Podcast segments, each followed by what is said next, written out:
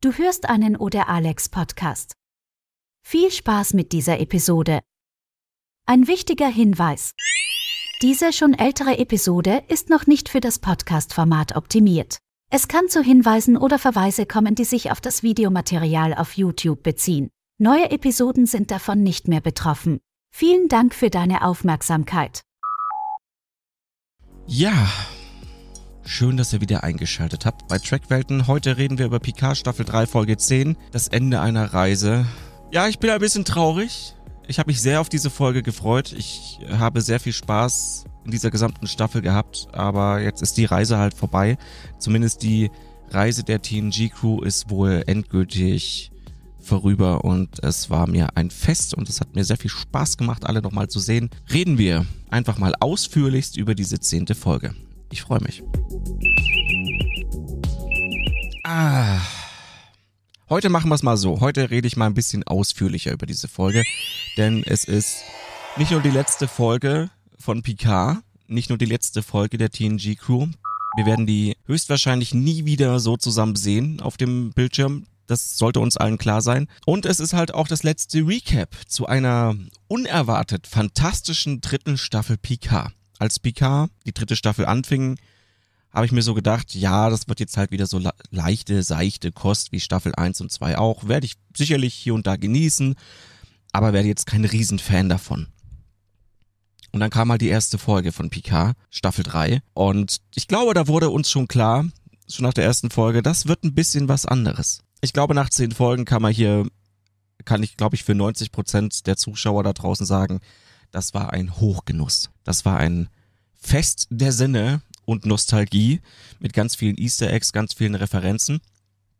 Und bevor wir loslegen, natürlich, ja, der rote Alarm, denn wir spoilern hier. Also dessen solltet ihr euch bewusst sein. Erst die Folge schauen, dann Recaps, sonst werdet ihr gespoilert.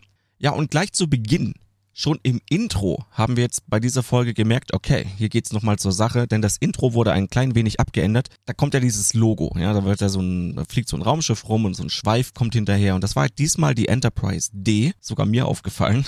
Und das Logo zum Schluss ähm, ist dann auch sehr Borg-lastig geworden. Und die Musikhinterlegung war auch anders. So zum Reinkommen in die Folge war das schon mal cool, dass sogar das Intro geändert wurde. Fand ich, fand ich sehr schick. Wir haben ja gerade schon von Easter Eggs und Referenzen geredet, so beginnt ja sogar gleich die Folge, als die Enterprise D Crew, also die fliegen ja gerade noch mit der Enterprise D herum, zurück zur Erde ins Sol-System, wissen, glaube ich, immer noch nicht so richtig, was sie jetzt eigentlich ausrichten können. Ja, und dann äh, empfangen sie natürlich eine Nachricht von der Erde, beziehungsweise aus dem System, von Anton oder Anton Chekhov. Und das ist eine schöne Referenz. Also erstmal natürlich, hey, wir haben als Präsidenten der Erde einen Chekhov. Das ist schon ziemlich cool.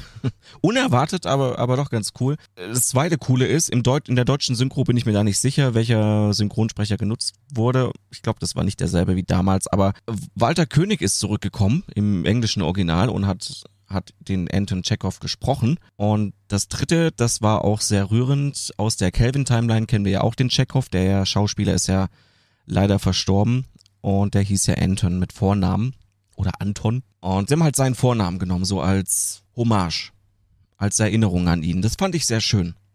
So fängt allein schon die Folge an mit diesem geilen Intro und eine geile Chekhov-Referenz. Kann man sagen, was man will? Da geben sie sich echt Mühe in dieser Staffel. Ja, aus dem Sol-System gehen auch keine Notrufe mehr raus. Das äh, stellt die Enterprise Crew fest und ja, wie eben so schön gesagt wird in der Folge, es gibt eben keine Kavallerie. Da kommt niemand zur Hilfe. Und Data stellt nüchtern fest, ja, wir sind die Kavallerie. Wir, wir sind die Hilfe. Jetzt haben wir uns immer gefragt, was kann denn ein einziges Schiff ausrichten? Und äh, auch in dieser Szene, ich kritisiere jetzt auch mal, ja. Ich muss jetzt auch mal hier und da ein klein wenig kritisieren, auch wenn ich gleich sage, wenn ich Kritiken äußere, Trotzdem habe ich die Staffel genossen. Also ich finde diese Staffel extrem gut. Ich fand sie als Gesamtpaket fantastisch. Also wenn ich kritisiere, dann sind das Kritiken, die mich jetzt nicht unbedingt stören, aber die man ruhig mal erwähnen darf. Denn eine Diskussion kam in der letzten Zeit oft auf, beziehungsweise gepaart mit noch einer anderen Argumentation. Nummer eins, die Flottengröße. Da wurde jetzt hitzig drüber diskutiert, weil ja immer in der Staffel davon geredet wird, dass es die gesamte Sternflotte ist. Und wir hatten im letzten Stream auch darüber diskutiert. Und ich glaube, wir sind auf das Ergebnis gekommen, dass die Sternflotte mindestens, mindestens zweieinhalbtausend Schiffe haben müsste. Das sind aber dort keine zweieinhalbtausend Schiffe. Und außerdem wäre das ziemlich blöd, alle Schiffe aus dem Föderationsraum zurückzuziehen in Richtung Erde, so dass äh, keine Grenzen mehr gesichert sind, keinen Schutz mehr da draußen gibt.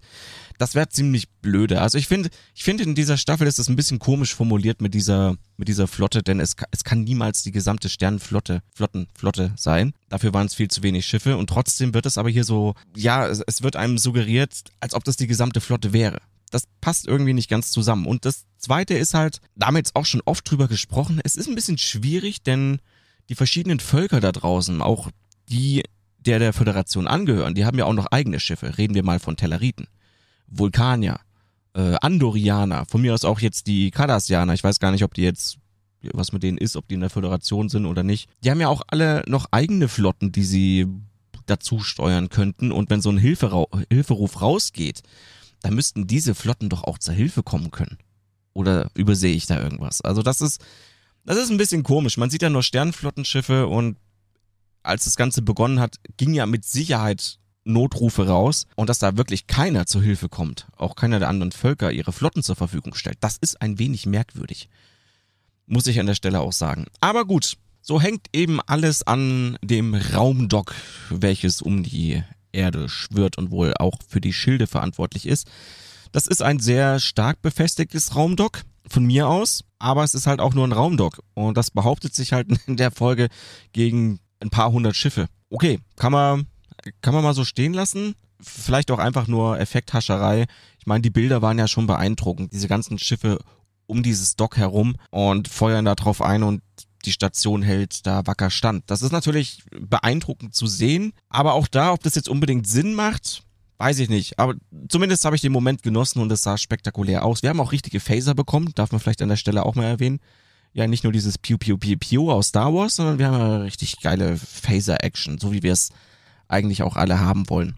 Ja, die Enterprise fliegt dann aber also schon ins Sol-System, aber nicht zur Erde, weil sie wissen ja selber, dort können sie nichts ausrichten. Die haben die Gegend gescannt und festgestellt, äh, am Jupiter gibt es ein Borg-Schiff, ein Borg-Kubus, ein fettes Schiff. Vielleicht das letzte richtig funktionierende oder einigermaßen funktionierende Schiff des Borg-Kollektivs. Und das sind so die schönen Momente in dieser Staffel. Die Enterprise D kommt am Jupiter an und kommt nicht einfach an. Ja, da wird nicht gezeigt, so die Enterprise kommt an und dann geht's zur nächsten Szene. Nein, auch diese Szene wurde wieder richtig schön ausgeschmückt. Erinnert ihr euch an diese wunderschöne Kamerafahrt? Erst wird die Enterprise D gezeigt, wie sie unter Warp fällt und dann gibt's so einen richtig, einen richtig schönen Kameraschwenk um das Schiff herum. Man sieht sie vorne. Man kann auch teilweise ins Schiff reinschauen. Die, die kleinen Fensterchen werden gezeigt und dann sieht man die Enterprise D in ihrer vollen Pracht auch von hinten. Und das sind so diese Momente, die ich wirklich feier. Über die gesamte Staffel 3 hinweg. Das sind einfach so schöne Szenen teilweise. Die wissen schon ganz genau, was die Fans da draußen sehen möchten. Und auch dieser Kameraschwenk, auch zum Schluss einfach das Bild, die Enterprise D vor dem Jupiter, das sieht einfach grandios aus und macht richtig Spaß. Und sie entdecken dann auch das Borgschiff. Ein Trans-Warp-Kanal im Nebel des Jupiter. Das ist ziemlich smart und man könnte jetzt auch hier argumentieren, ja, vielleicht haben sie das auch gemacht, weil Sensoren vielleicht auch ihre Probleme haben, Transwarp-Kanäle zu entdecken, wenn die unter Gasschichten liegen. Das könnte durchaus Sinn machen. Wurde jetzt hier nicht so explizit gesagt, aber würde für mich jetzt zum Beispiel Sinn machen. Also ziemlich smarte Idee der Borg, sich da zu verstecken. Ich meine, der Jupiter ist groß genug. Da passen etliche Borg-Schiffe rein zur Not. Sie entdecken, dass Jack auf diesem Borg-Kubus ist. ist relativ logisch und äh, das erklärt auch so ein bisschen, ich habe in der letzten Folge so gedacht, ich weiß gar nicht, ob ich das erwähnt hatte oder ob, ich es nur gedacht habe. Äh, Jack ist ja geflohen von der Titan und ist ja auch innerhalb der Folge relativ schnell an den Ort der Borg gekommen. Und ich habe da noch so überlegt, hä, passt es jetzt zeitlich zusammen? Müsste der jetzt nicht ein paar Wochen fliegen, um irgendwie zu den Borg zu kommen?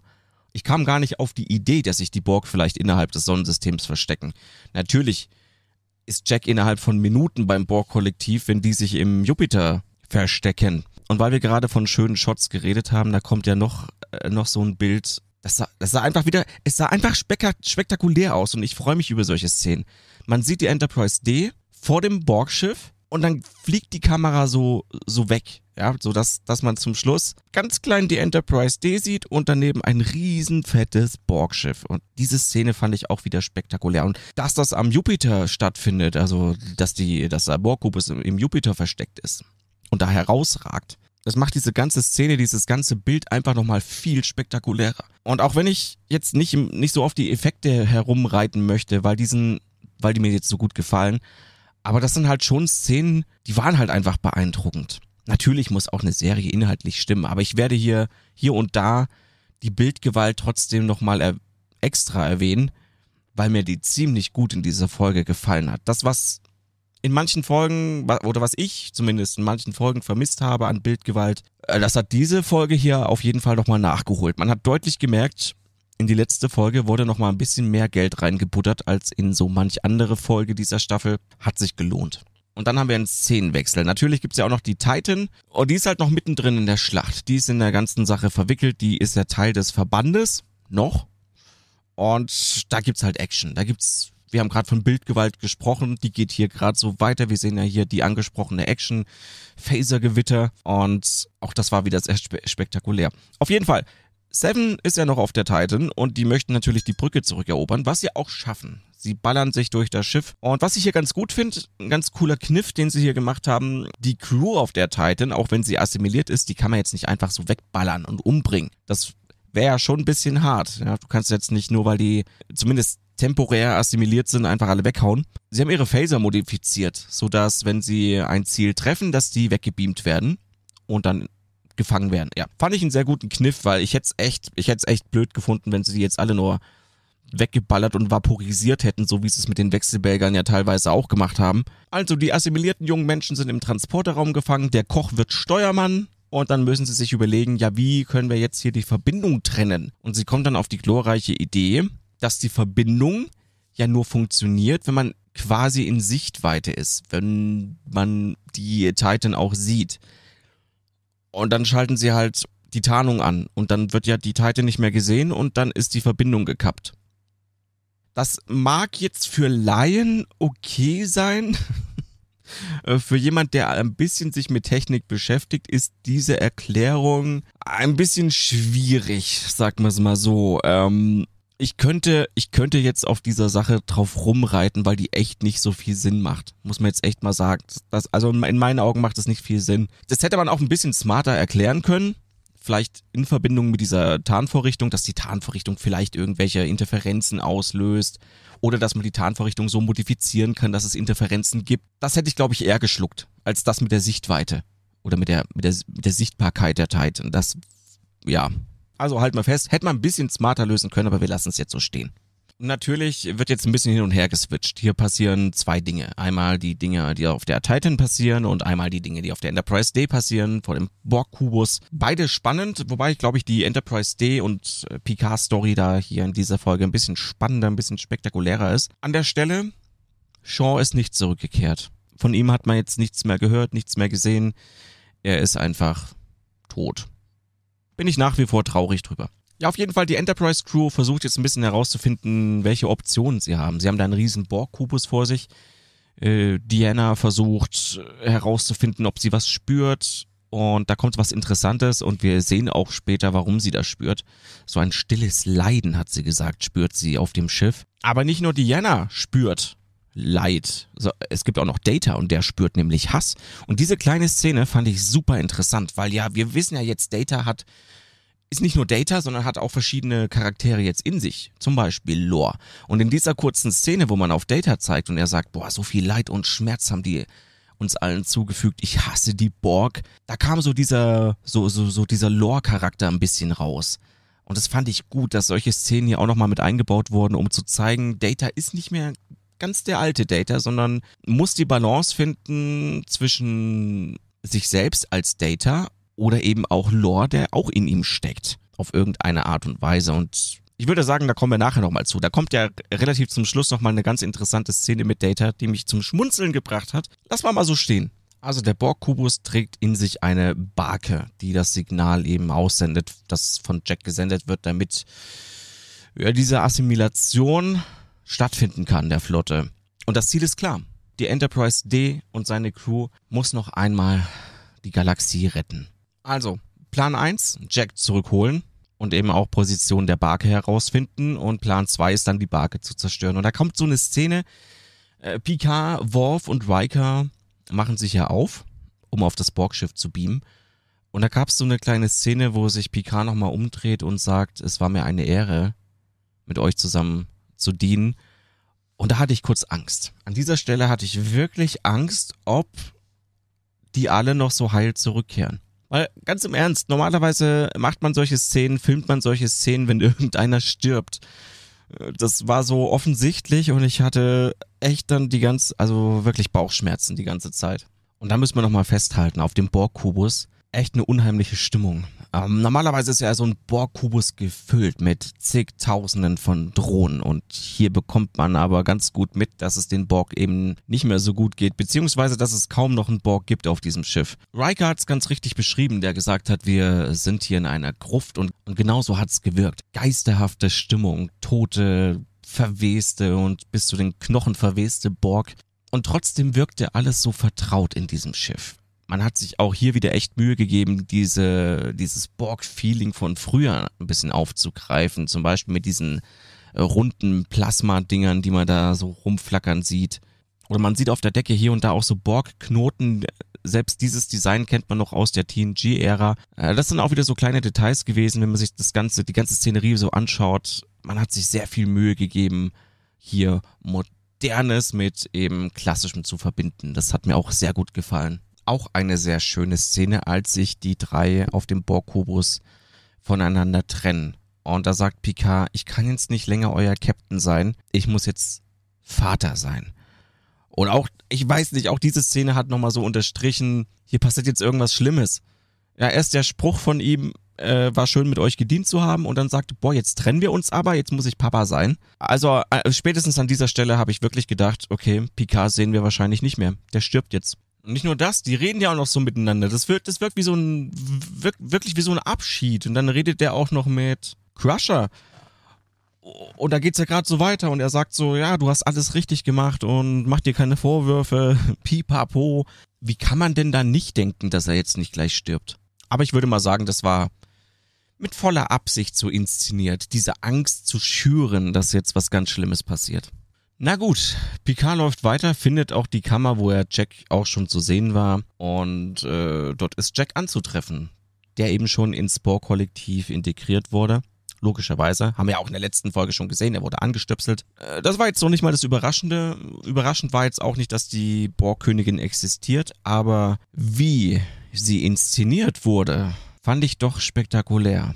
Man zeigt dann die Borg-Königin. Und die sieht nicht mehr ganz gesund aus, sind wir mal ganz ehrlich die Borgkönigin, die wir vielleicht aus Voyager-Zeiten kennen, oder die Borgkönigin, die wir aus der erste Kontakt kennen. Die hätte man ja fast noch als attraktiv bezeichnen können, aber von diesem Glanz ist da nichts mehr übrig. Also, hier, hier muss man natürlich so ein Stück weit spekulieren, aber wir halten mal fest. Da gab es eine Borgkönigin, die mitten in die Vergangenheit gereist ist und die ist dann gestorben. Dennoch gab es eine Borgkönigin auch zu Voyager-Zeiten, äh, die dann in Endgame, in Anführungszeichen, so wie es hier in der Serie oder in dieser Folge gesagt wird, vergiftet wurde. Also man hat ein Virus eingeschleust und die Borgs sind, da, sind halt verreckt. Ja, die sind halt gestorben. Ich, ich sag bewusst verreckt, weil ich glaube, das war kein sehr angenehmer Tod des Kollektivs. Und ich würde mal frech behaupten, dass es genau diese Borgkönigin, die irgendwie halt doch noch überlebt hat. Aber wie wir sehen, gerade so. Und wie sie auch erzählt, sie hat quasi ihr alles um sich rum, ihr ganzes Kollektiv auffressen müssen. Das hat sich aufopfern müssen, damit sie überlebt. Also auffressen nur sinnbildlich gesprochen. Ja, die hat die jetzt nicht wirklich gegessen. Es war ja nicht ganz so klar, ob die Borg jetzt so richtig tot sind. Und wir haben in der letzten Folge ja schon dann festgestellt, okay, waren sie nicht. Und jetzt in dieser Folge stellen wir fest, naja, aber so richtig leben tun sie auch nicht mehr.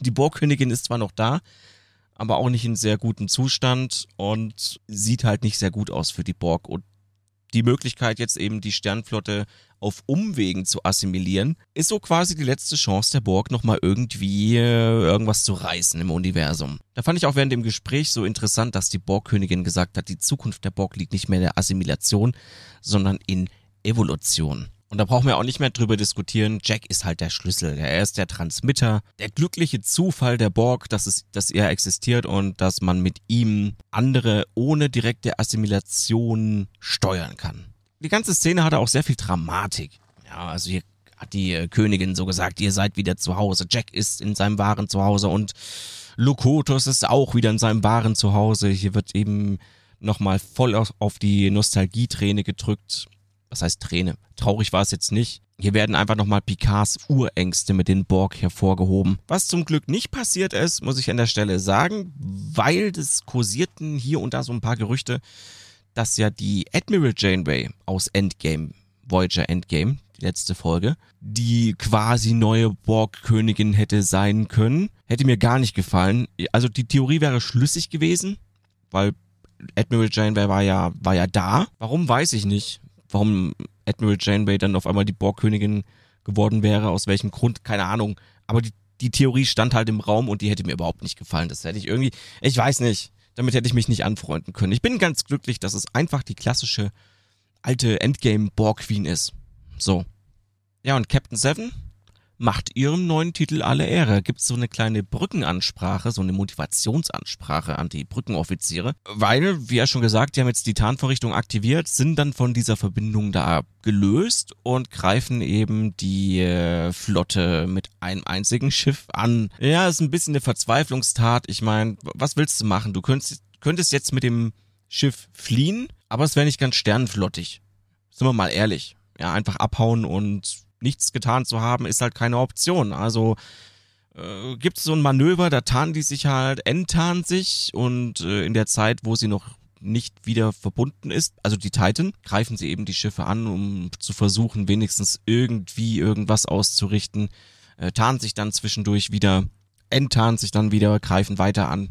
Ja, und so geht es bei Seven erstmal eine ganze Weile weiter. Daher bleiben wir erstmal nochmal auf dem Borgschiff. Riker und Worf haben die Position der Barke herausgefunden. Das wird jetzt eben an die Enterprise D übermittelt. Picard und die Borg Queen, die plaudern immer noch miteinander. Da kommt da jetzt auch mal dem Gespräch raus, dass die Borg Queen jetzt ganz andere Ziele hat. Evolution haben wir eben gesagt. Und Evolution bedeutet schlichtweg hier in diesem Fall, die Borg können sich jetzt reproduzieren. Sie müssen nicht mehr assimilieren, sie können sich reproduzieren, können also diese Genänderungen, die sie per Transporter weitergegeben haben, dann auch per Reproduktion weitergeben. So können dann auch die Nachfahren der jetzig assimilierten Menschen oder Spezies ebenfalls kontrolliert werden. Ziemlich gefährliche Sache, wenn das funktioniert hätte, denn dann, dann hätten sie sich von der Erde aus einen Weg durch den Alpha-Quadranten bahnen können. Ja, und jetzt wird's ein bisschen actionlastiger. Jetzt passieren ein paar Dinge auf einmal und ah, das macht natürlich zwischendrin auch Spaß. So philosophisch und tiefgründig Star Trek sein darf, das mögen wir alle. Kein, kein Thema. Aber die Actionsequenzen haben mir hier sehr gut gefallen. Die haben ja einer Seite sehen wir noch Actionsequenzen im erdnahen Orbit, wo die Titan A eben versucht, irgendwas auszurichten. Sie schaffen es dann zumindest, dass ein Teil der Ressourcen für die Suche der Titan eingesetzt wird und nicht mehr sich alle Schiffe auf die ähm, Station konzentrieren. Auf der anderen Seite, Worf und Riker wurden ja auf dem Kubus entdeckt. Das bedeutet, die Enterprise D wurde dann auch entdeckt. Dort wird dann gekämpft. Und hier muss man übrigens sagen, der Kampf zwischen Borg-Kubus und Enterprise D sah richtig gut aus. Und was mir besonders gefallen hat, waren die Geräusche. Ja, zum Beispiel die Szenen, als das Borg-Schiff dann seine Phaser abschießt. Die Soundkulisse war einfach auf, auf irgendeine Art und Weise doch modern. Also man hat schon modernisiert, aber es war auch klassisch. Wir haben so klassische Soundeffekte bekommen. Und auch hier in der letzten Folge hat man damit nicht gegeizt, nicht gespart und hat sich Gedanken gemacht, nicht nur wie das Ganze aussehen sollte, sondern wie sich das auch anhören muss. Ja, und Riker und Worf kämpfen sich auch durch. Also es gibt ja, es gibt ja noch ein paar Borg auf diesem Schiff und die stellen sich natürlich gegen Riker und Worf, als sie gemerkt haben, dass sie da eingedrungen sind und irgendwelche Daten an die Enterprise D schicken. Dann wachen die auf. Wir erinnern uns, die Borg machen ja generell so lange nichts, bis sie eine Bedrohung erkennen. Die Position der Barke zu senden ist äh, eindeutig eine Bedrohung. Und da gab es eine Szene, die fand ich halt auch gut. Auf so vielen Ebenen gut. Worf wird ja verletzt und Riker soll das Butlet anheben. Und es fällt ihm halt erstmal runter, weil dieses Ding so schwer ist. Er selber sagt, ich hätte nie gedacht, dass, dass das so schwer ist. Das fand ich, äh, fand ich allein schon gut, um mal zu zeigen, dass das auch eine richtige Klingonenwaffe ist. Das ist halt ein riesiges, schweres Werkzeug. Kriegswerkzeug. So an manchen Stellen, zum Beispiel gerade bei Deep Space Nine, da weiß nicht, hat dieses Gerät manchmal so gewirkt, oder Diese Waffe hat manchmal so gewirkt, als ob sie aus Pappe wäre. Ja, jeder konnte so locker flockig das Ding halt hochheben und damit rumfuchteln. Äh, ich erinnere zum Beispiel an Quark. Jetsia will ich noch nicht mal bemängeln. Jetsia ist eine taffe Frau, die auch gewisse Kräfte hatte. Allein das hat mir schon gut gefallen und äh, ziemlich smart, dass da ein Phaser rausgeholt wurde. Hat man, glaube ich, so auch noch nicht gesehen. Aber das war einfach, einfach eine Szene, die ich, die ich interessant fand. Und auch ein bisschen witzig, zumal Worf ja meinte, nachdem Riker gefragt hat, hey, du hattest den Phaser die ganze Zeit dabei, und Worf halt meinte, ja, Schwerter machen halt einfach mehr Spaß. Wisst ihr, bei all der Action, die so passiert, sind das halt so diese kleinen, lockeren Szenen, die damals auch TNG schon ausgemacht haben, die in den Filmen auch sehr gut funktioniert haben. Funktioniert hier in der Serie, in der dritten Staffel äh, genauso gut. Ah ja, und dann werden die Borg halt weggeballert, die zwei übrig gebliebenen Sicherheitsborgs. Dr. Beverly Crusher nicht nur Doktor, sondern auch Waffenexpertin auf der Enterprise D, wie es scheint. Denn Jordi sagte, er hatte keine Zeit, die Waffensysteme richtig zu programmieren, also die automatischen Systeme. Und äh, Beverly steht am Feuerpult, programmiert mal locker flockig irgendein Angriffsmanöver und dann kommt die Szene, wie die, wie die Enterprise da an dem Borg-Kubus entlang fliegt und gezielte Schüsse mit Phaser und Photon-Torpedos abgibt. Holy shit. Und auch die Brückencrew auf der Enterprise dreht sich zu Crusher um und ist ein bisschen verwundert. Ja, und sie sagt halt so lockerflockig, na, ist viel passiert in den letzten 20 Jahren. Ich meine, wir kennen das ja. Wir haben ja schon festgestellt, sie war mit Jack unterwegs, wurde hier und da ja auch schon gejagt. Ich glaube, sie waren ja auch in Grenzgebieten irgendwo unterwegs und so weiter. Da lernt man vielleicht auch die ein oder anderen Tricks mit dem, mit dem, mit dem Waffensystem eines Schiffes. Auf jeden Fall eine ziemlich coole Szene ja, was soll ich sagen? Diese ganze Folge ist durchtränkt von coolen Szenen. Da kommt ja gerade schon die nächste, nachdem die Enterprise Crew erfahren hat, wo sie angreifen müssen, wo sie die Verbindung unterbrechen können, hört Data auf sein Bauchgefühl. Da geht es nämlich darum, dass die Enterprise durch das Borgschiff durchmanövrieren muss, um zu dieser Barke zu kommen. Und sie haben halt Probleme damit, weil der Computer kann das nicht berechnen. Das, der ist nicht zuverlässig genug. Und Data sagt, hey, ich schaff das ich weiß, die Chancen stehen schlecht, aber mein Bauchgefühl sagt, ich schaff das. Und natürlich sagt Jordi, okay, er hört da auf seinen alten Freund und dann geht's los. Und ich glaube, diese Szene, wie die Enterprise D durch diesen Borg-Kubus manövriert, es ist, glaube ich, eine der geilsten Szenen überhaupt in Star Trek. Also, das sah so spektakulär aus. Es sah so gut aus, wie dieses Schiff da durchmanövriert ist. Unter Phaser-Gewitter auch noch. Wisst ihr, wenn ich zum Beispiel Deep Space Nine oder Voyager rewatche, dann haben wir auch einige Szenen, wo äh, auch größere Schiffe äh, relativ agil wirken. Ja, Sie, die führen dann auch mal richtig coole Manöver aus. Wenn ich TNG rewatche, wirken Raumkämpfe manchmal etwas steif. Ja, da ist das Schiff auf der linken Seite, Schiff auf der rechten Seite. Pio Pio geht's mal ab und zu hin und her mit Phasern oder sonst was. Und das war's. Für mich war es ein Fest und eine Freude, die Enterprise D so in Aktion zu sehen. Und so manövrierfähig zu sehen. Das habe ich damals zum Beispiel auch schon in Recaps zu Strange New Worlds gesagt. Da finde ich es übrigens auch toll, dass die Enterprise nicht so steif und nicht so lahmarschig wirkt, sondern einfach auch ein bisschen agiler, ja, wie ein modernes Raumschiff vielleicht auch sein sollte. Nicht so steif, nicht so festgefahren, nicht so träge und langsam. Vielleicht auch gerade, weil es die Enterprise D ist und sie so als großes, klobiges Schiff wahrgenommen wurde, immer wieder. War einfach schön zu sehen, dass die Enterprise D doch noch etwas mehr drauf hat, als einfach nur still im Weltraum herumzuschweben. Schön auch die Szene, Data fliegt ja das Schiff, ja, äh, Stichwort Bauchgefühl, und äh, Diana im Hintergrund sitzt und sagt, ich spüre äh, etwas wie ausgelassene Freude und man sieht im Vordergrund dann Data, wie er so, wie er halt grinst und einfach mega Spaß daran hat, die Enterprise D da so durchzufliegen. Coole Szene. Ja, um die Erde herum sieht's aber nicht so gut aus das Raumdock fällt und auch die planetare Verteidigung. Und die Borg wollen die Erde anscheinend erstmal in Schutt und Asche legen. Da werden nämlich sämtliche Großstädte anvisiert. Da will man, glaube ich, erstmal gar nicht so viel assimilieren. Vielleicht auch gelernt aus der Vergangenheit, bevor die Menschen da zu schnell reagieren und vielleicht irgendwelche Gegenmaßnahmen ergreifen, haut man sie erstmal platt. Und dazu verliert die Titan auch noch ihre Tarnvorrichtung. Sieht alles nicht so gut aus bis hierhin. Ja, und die Enterprise erreicht jetzt aber ihr Ziel, die Barke können sie aber nicht einfach zerstören. Denn, das hat man sicherlich auch schon vorher erahnt, wird die Barke zerstört, wird eben auch der Borg-Kubus zerstört. Ja, und das Problem ist halt, Picard ist noch auf dem Kubus.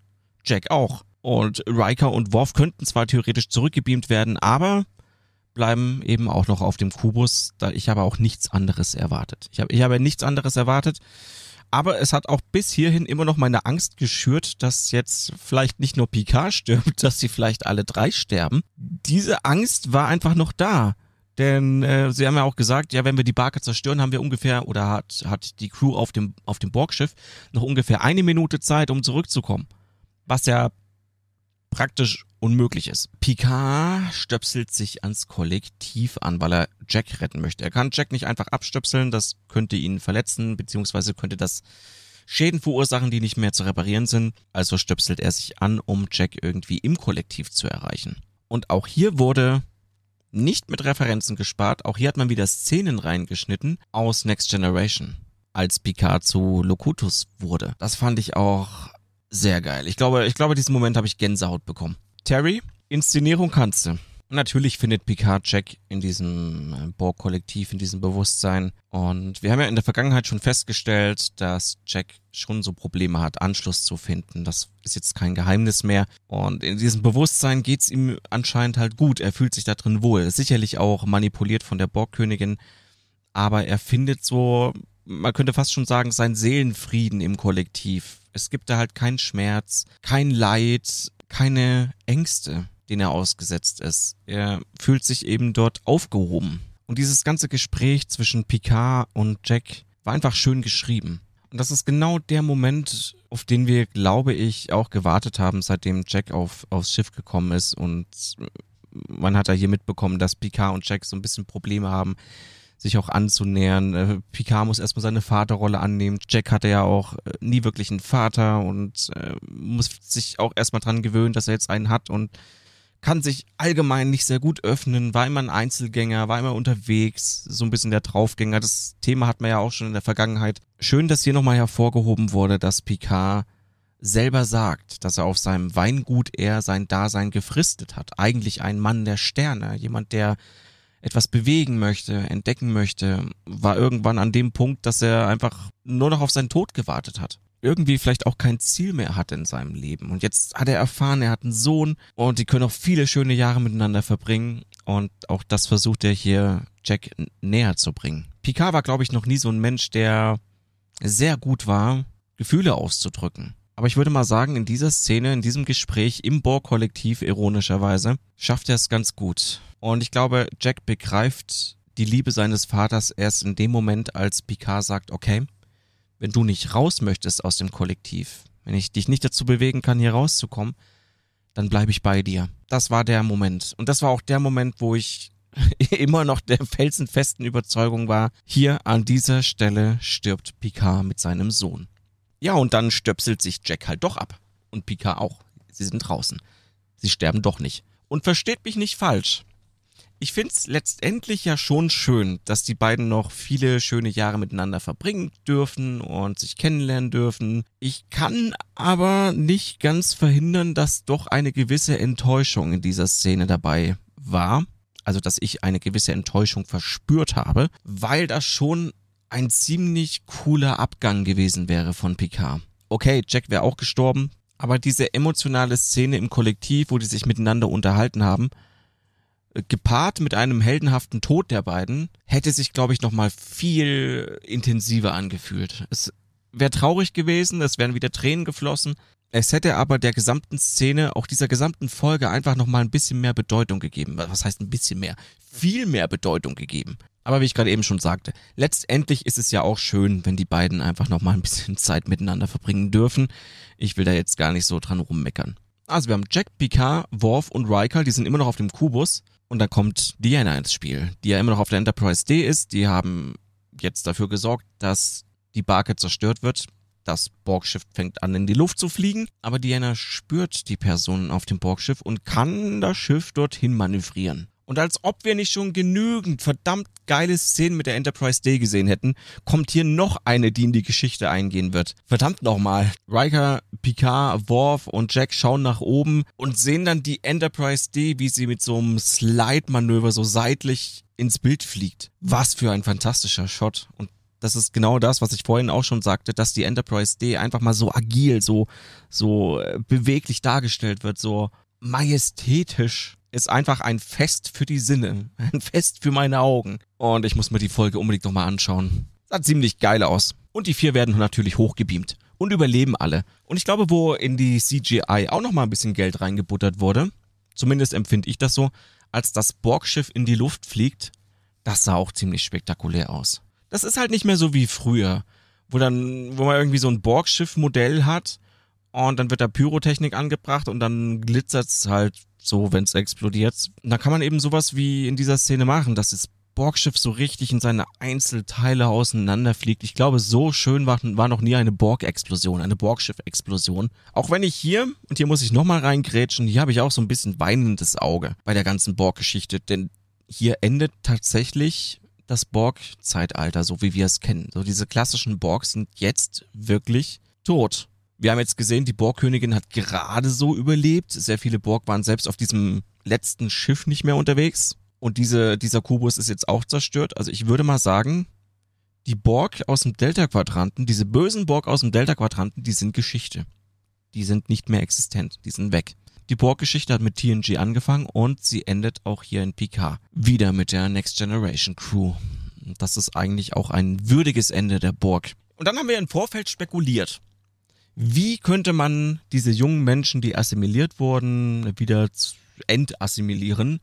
Da kam zum Beispiel die Idee mit dem Transporter. Das wurde hier zum Teil aufgegriffen sogar. Es hat sich sogar zum Teil bestätigt. Es ist aber im Prinzip viel einfacher. Aber nicht unlogisch, würde ich sagen. Ja, es war ja so, sie haben ja, sie haben ja was in sich, das ähm, angesteuert werden konnte durch Jack. Also übers Kollektiv, durch Jack hinweg konnten äh, junge Menschen assimiliert werden. Wenn aber diese Verbindung durchtrennt wird, dann endet auch diese Art von Assimilierung, diese Art von Steuerung dieser Menschen. Auf die Idee bin ich vorher gar nicht gekommen ja, dass das Signal ausgesendet wird, aber wenn das Signal unterbrochen wird, ist die Sache halt wieder passé. Das ist natürlich ein Riesenfehler in der ganzen Planung dieses Komplotts, dieser, dieser, dieses Assimilierungsversuchs. Ja, also wenn es keine aktive Verbindung mehr gibt, dann sind die Menschen nicht mehr assimiliert. Ist ziemlich blöd geplant gewesen seitens der Borg, aber kann man zumindest als Erklärung so mal hinnehmen. Damit es eben nicht mehr vorkommt, das haben wir jetzt in der Folge eben auch erfahren, äh, werden diese ganzen Menschen, die davon betroffen sind, einfach nochmal durch einen Transporter gejagt und diese, diese bestimmte Gensequenz wird dann wieder rausgefiltert. Ja, und wie das halt in Serien so ist, es muss natürlich ein bisschen Dramatik dabei sein. Die Titan A wurde ja fast schon wieder zurückerobert von den Borg, beziehungsweise sollte ja auch zerstört werden. Und äh, gerade noch rechtzeitig wurde die Verbindung getrennt, sodass die Titan A überlebt hat. Ja, diese kurz vor knapp Geschichten sind nichts Neues, auch nicht im Star Trek Universum. Das ist völlig okay, um da ein bisschen Dramatik aufzubauen. Ja, da kommt so ein bisschen Friede, Freude, Eierkuchenfest. Oh, ich will das aber gar nicht so schlecht reden. Es klang jetzt sehr negativ. Nein, meine ich gar nicht negativ. Sehr positiv dass hier wirklich nochmal so eine rund Viertelstunde dafür investiert wurde, um die Story zu Ende zu bringen, nicht abrupt enden zu lassen, sondern einfach, ah, ja, die Geschichte schön auslaufen zu lassen. Das hat mir, hat mir sehr gut gefallen. Das habe ich mir schon gedacht, so, die Folge geht ja ungefähr 60 Minuten, habe ich mir schon so vorgestellt, dass 45, 50 Minuten äh, die Geschichte zu Ende gebracht wird, es auch Action gibt und dann die restliche Zeit dafür genutzt wird, um das Ganze auslaufen zu lassen. So wird Crusher mit Jack und Picard vereint. Diana wird mit Riker wieder vereint. Auf dem Screen sind dann auch Jordys Töchter zu sehen. Und Worf macht erstmal ein Nickerchen. Das, das, ich, musste, ich musste wirklich lachen, als Worf auf einmal, auf einmal da sitzt und anfängt zu schnarchen. Sehr gut gemacht. Aber hey, klar, ein Krieger muss sich auch mal ausruhen zwischendurch, um wieder Kräfte zu sammeln um sich dann ja ins nächste Getümmel zu stürzen. Ja, das große Abenteuer ist zu Ende und man sieht hier auch noch eine, einen sehr schönen Shot, der mich sehr an Star Trek 6 erinnert hat. Ähm, da fliegt auf der linken Seite die Enterprise D, auf der rechten Seite noch die Titan A. Und das war ein das war ein wunderschönes Bild, die zwei Schiffe eben im Orbit oder um, um, um die Erde herum. Die Sonne geht hinten gerade an der Erde auf. Das war ein, ein super schönes Bild. Es hat eigentlich nur noch gefehlt, dass die Titan A einen Knick nach rechts macht, dann, dann wäre die Szene perfekt gewesen. Ich stehe halt auf Raumschiffe und ich stehe halt auch auf, äh, auf die Enterprise D. Ist ein schönes Schiff und in dieser Folge einfach nochmal genial zur Schau gestellt und dann die schöne Titan A daneben, diese beiden Schiffe einfach nochmal side by side. Das finde ich halt einfach schön, deshalb erwähne ich es an der Stelle nochmal. Und dann sehen wir Tuvok nochmal, aber diesmal den echten, nicht den Wechselball Tuvok, auch wenn die gleich aussehen.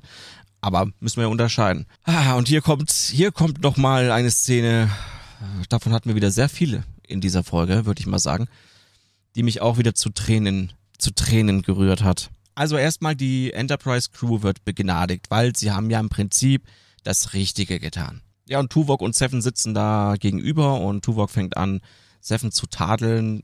Natürlich macht er das in seiner alten Manier. Sie hat äh, schließlich direkte Befehle missachtet, hat geholfen, dass die Titan gestohlen werden konnte, beziehungsweise gekapert wurde. Und Seven möchte eigentlich zurücktreten in diesem Moment, weil sie denkt, so wie Seven halt auch ist, ja, sie weiß, dass sie da Befehle verletzt hat, weiß, dass sich das für einen Sternflottenoffizier eigentlich nicht gehört, möchte dem Ganzen aus dem Weg gehen und zurücktreten. Und dann kommt Tuvok mit so, mit so einer Holoscheibe daher und darauf ist Short zu sehen. Mit der Leistungsbewertung zu Seven of Nine. Das war echt schön anzusehen. Natürlich erwähnt er erstmal so das, was er auch schon äh, während den Folgen gesagt hat. Äh, Seven ist halt Seven ist halt Seven. Rücksichtslos, schonungslos. Protokolle oder Anweisungen interessieren sie einen Dreck. Doch dann sagt er auch, was er wirklich für Seven empfindet. Und das haben wir alle schon geahnt, dass es da tiefen gegenseitigen Respekt gibt zwischen den beiden Personen. Und er bezeichnet Seven auch ganz direkt als loyal, und mutig. Und dass, falls sie mal ein Buch schreibt, dass es sehr erfolgreich werden würde. Oder er sagt auch, dass äh, die Regeln, die Seven bricht, wohl auch gebrochen werden sollten. Dass sie das eben aus einem guten Gedanken heraus macht. Aus den richtigen Gedanken heraus. Und zum Schluss sagt er noch, aus diesen Gründen empfiehlt er dringend die Beförderung zum Captain. Jetzt kommen wir wieder zu so einem Punkt, den einige da draußen und vor allem Menschen in meinem Umfeld, glaube ich, nicht nachempfinden können, dass man so sehr in einer Story, in einer Serie stecken kann, dass man zu Tränen gerührt ist. Und ich habe es in der Vergangenheit schon oft gesagt, ich bin ein Voyager-Kind, ich bin mit Voyager aufgewachsen. Und dass ich als Jugendlicher oder als Kind Star Trek-Serien geschaut habe, hat mich verändert. Denn für mich waren es nicht einfach nur Serien. Es gab viele Serien in meiner, in meinem Leben, die ich gesehen habe. Aber ich glaube, keine Serienlandschaft oder kein Universum wie das Star Trek-Universum hat mich, hat mich so geprägt. Die Geschichten in diesen Serien haben zum Teil mein Leben beeinflusst, meine Sichtweise auf Dinge, meine Sichtweise auf diesen Planeten, meine Sichtweise auf die Menschheit. Sie hat Handlungen von mir beeinflusst, meine Moralvorstellung, vor allem meine Moralvorstellung beeinflusst. Und das sind Dinge, die verstehen manche Menschen nicht. Das ist völlig in Ordnung, aber ich will es einfach nochmal erklärt haben. Das war jetzt so eine Szene, die hat mich hart getroffen. Wie ich gerade schon eingangs sagte, ich bin mit Voyager aufgewachsen und wenn man in dieser Serie sieht, dass so ein Charakter eingeführt wird, der aus so einem Kollektiv stammt, wieder reintegriert wird in eine Crew, wieder zum Mensch wird und wenn dieser Charakter dann einfach 25 Jahre, ich weiß nicht genau, wie lang es ist, aber 25 Jahre oder 20 Jahre später nochmal auftaucht und sich so weiterentwickelt und du einfach daran erinnert wirst, wie du als Kind oder Jugendlicher damals vor dem Fernseher saßt und mit großen Augen diese Charaktere mitverfolgt hast, also die Abenteuer miterlebt hast, dann löst das einfach was in dir aus. Es ist so ein bisschen wie, wie nach Hause kommen. Ja, und so war eben Seven of Nine ein Charakter, der mich beeindruckt hat, auch schon damals und äh, aus und der Charakter aus einer schwierigen Situation sich herauskämpfen musste. Tja, und jetzt sind wir an dem Punkt, an dem eben genau dieser Charakter alles erreicht hat. ja, und hier eben in diesem Fall zum Captain ernannt wird. Das war für mich, also diese Szene war für mich eine ganz große, ganz große Sache. Und da darf man nicht vergessen auch Jerry Ryans schauspielerische Leistung in dieser kleinen Szene, die ja selber den Tränen nahe ist. Sie weint, glaube ich, in der Szene sogar. Ist mir auch egal, ob das gestellt ist oder nicht. Also entweder ist es nur zum Teil gestellt und sie fand die Szene selber cool aus ihrer Charakterentwicklung heraus oder sie kann einfach sehr gut schauspielern. Beides für mich okay, aber hat, hat mich halt gekillt hat dazu geführt, dass, dass bei mir selber eben ein paar Tränchen geflossen sind. Ja, und Tuvok sagt es dann auch nochmal, Rücktrittsgesuch abgelehnt. Ruffy darf ihr Kind wiedersehen. Und da ist Worf nicht ganz unschuldig dran. Das fand ich auch ganz nett. Worf ähm, hat ja Ruffy schon lieb gewonnen. Umgekehrt genauso. Und eigentlich war das ja alles auch so eine verdeckte Ermittlung. Ne? Also Ruffy war ja auch beim Sternflottengeheimdienst. Äh, Worf hat dann anscheinend durchsickern lassen, dass Ruffy maßgeblich an der ganzen Sache, an der ganzen Rettung beteiligt war. So hat das eben auch dann ihr Ex-Mann gesehen. Es wurde dann überall auf den Monitoren, auf den Kanälen, auf dessen, dessen Planeten ausgestrahlt, so dass er sehen konnte, dass sie die Welt, das Universum, nee, nicht die Welt, sondern die Galaxie mitgerettet hat. Dadurch ist der Ex-Mann jetzt wieder etwas milder gestimmt und sie darf ihr Kind wiedersehen. Ja, ein bisschen platt, aber ist okay. Ja, da kommt noch eine ziemlich witzige Szene. Data und Counselor Troy. Weil Data hat ja jetzt Probleme mit seinen Gefühlen. In ihm schlummern ja ganz viele unterschiedliche Gefühle und er muss so ein bisschen die Balance finden. Und da gibt es wohl Sitzungen mit, mit dem Counselor und die, die arten wohl immer etwas aus.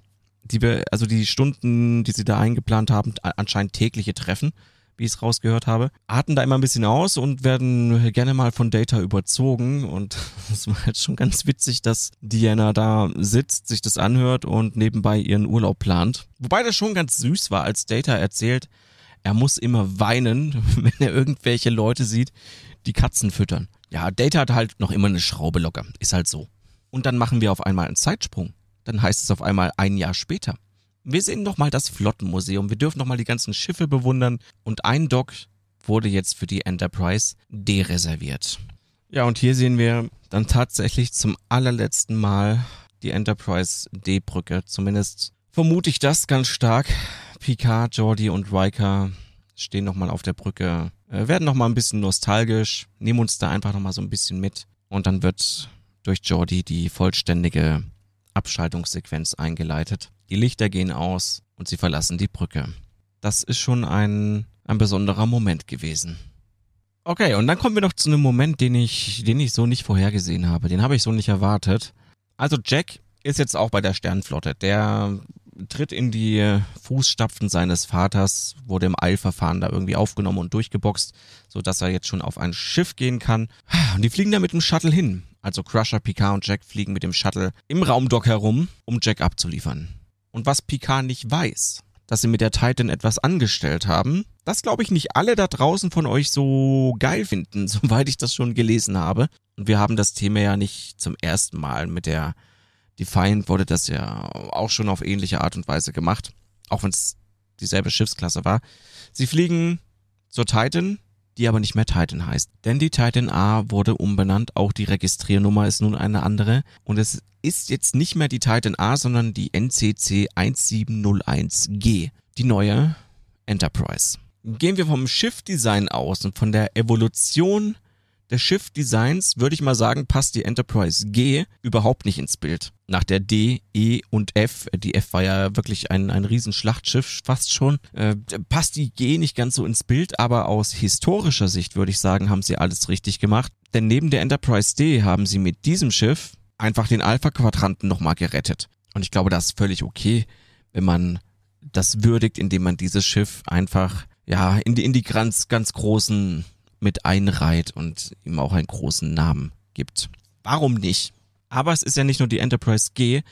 Die Enterprise bekommt auch einen neuen Captain. Und das ist Captain Seven of Nine. Mit ersten Offizier Ruffy. Und quasi Counselor Jack. Wie fantastisch ist das denn? Nicht nur, dass Seven Captain geworden ist. Nein, sie darf auch das Schiff kommandieren, das äh, auch schon ihr ehemaliger Captain kommandiert hat unter dem Namen Enterprise. Und ich habe jetzt vorhin schon meine, Gast, meine ganze Geschichte über Voyager und Nostalgie und warum ich das so, warum ich da so den Tränen nahe bin, erläutert.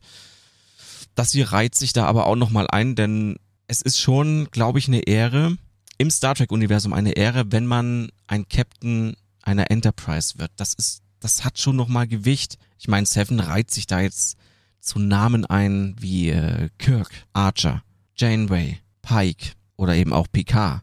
Sie ist nun auch eine Captain einer Enterprise und das hat Seven of Nine verdient. Wir kennen das ja. Der Captain sitzt auf der Brücke und muss jetzt dafür sorgen, dass das Schiff losfliegt.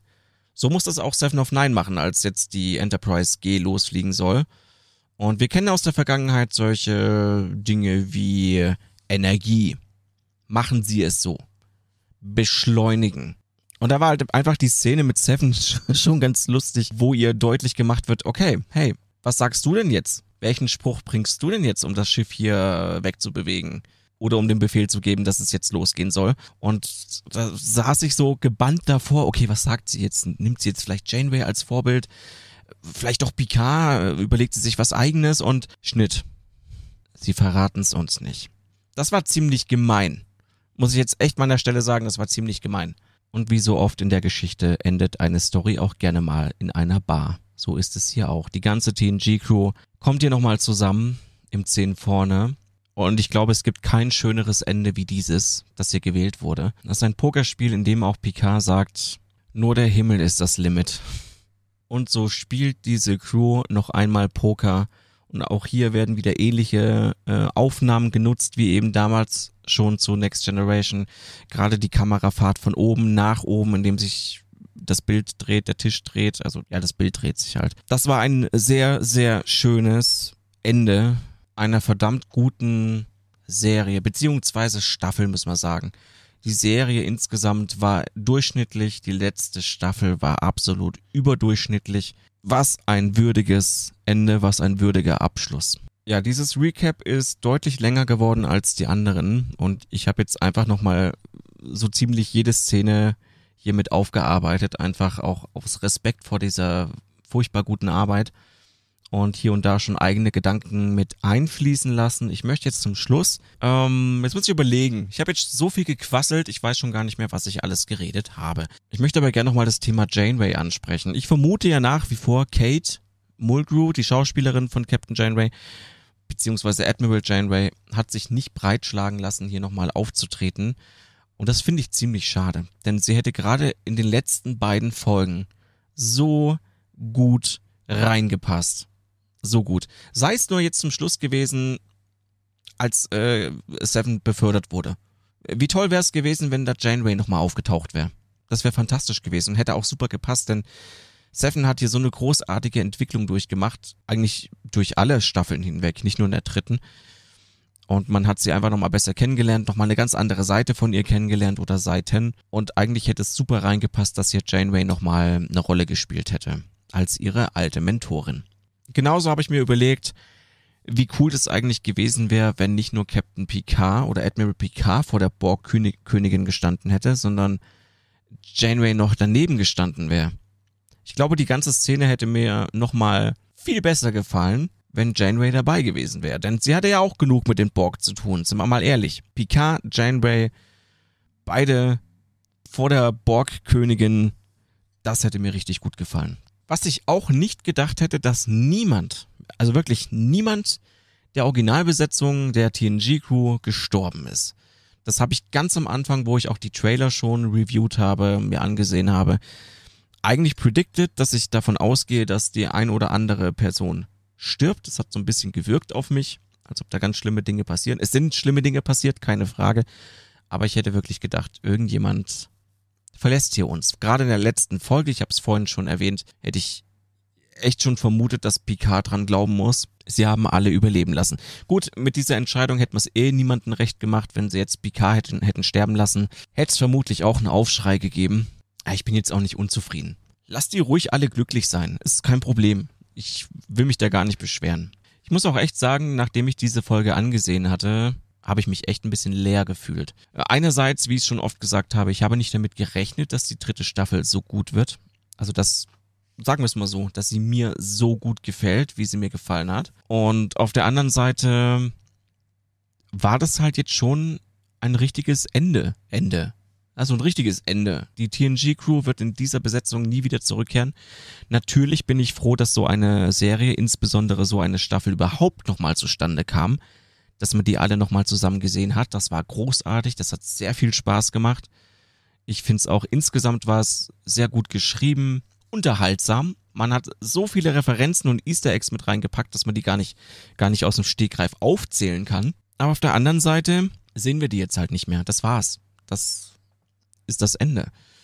Und ich brauchte erstmal so zwei, drei Tage zum Verdauen, ähm, muss aber dazu sagen, dass ich nicht mehr ganz so trübselig gestimmt bin, denn nehmen wir mal die Post-Credit-Szene, in dem Q auf einmal nochmal auftaucht und mit Jack spricht, kann man doch wohl davon ausgehen, dass diese Geschichte noch nicht zu Ende erzählt ist.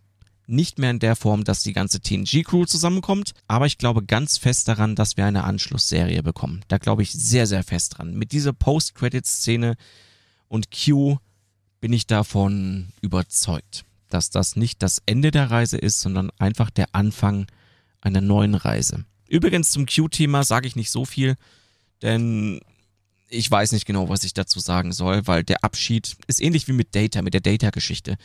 Data war dann tot eigentlich und kam jetzt doch wieder. Q hat sich von Picard verabschiedet, ist eigentlich tot, ist jetzt doch wieder da. Ich will das gar nicht groß kommentieren. Ich lasse es einfach so stehen. Ich möchte an dieser Stelle eher nochmal vermitteln, wie gut mir die Staffel gefallen hat und wie happy ich drüber bin, dass wir sowas präsentiert bekommen haben. Auch vielen, vielen Dank an Terry Metellus, der einen verdammt guten Job gemacht hat. Und ich kann an der Stelle echt nur sagen, wem die Staffel nicht gefallen hat, dem ist nicht mehr zu helfen. Das ist jetzt noch nicht mal, noch nicht mal negativ gemeint. Klingt sehr, klingt ein bisschen gemein. Verstehe ich. Wenn sich jetzt jemand angegriffen fühlt. Aber ganz ehrlich, du kannst es nicht jedem recht machen. Und ich bin mir ziemlich sicher, ein Großteil der Star Trek-Fans da draußen hat das hier sehr gut gefallen, was wir präsentiert bekommen haben.